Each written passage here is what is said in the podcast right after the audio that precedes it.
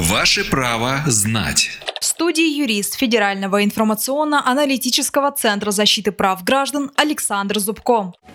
Могут ли судебные приставы ограничить действие водительских прав за долги? Спрашивали, отвечаем.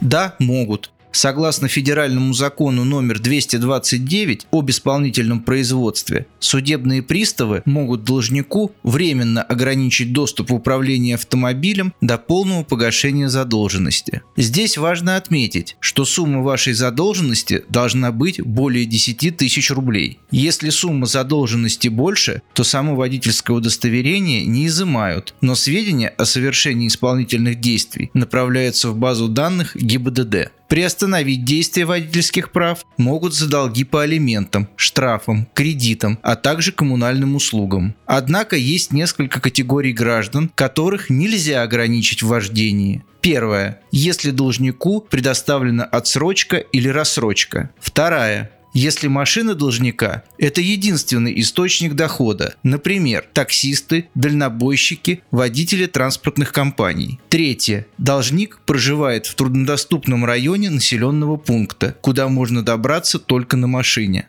И четвертая категория – это инвалиды, передвигающиеся на транспорте, или граждане, являющиеся водителем инвалидов. Чтобы снять ограничения на водительские права, необходимо полностью погасить долги. Затем направить письменное заявление судебному приставу об отмене ограничения. Снять ограничение пристав обязан на следующий день после получения заявления. Правовую справку дал юрист Федерального информационно-аналитического центра защиты прав граждан Александр Зубко. Ваше право знать.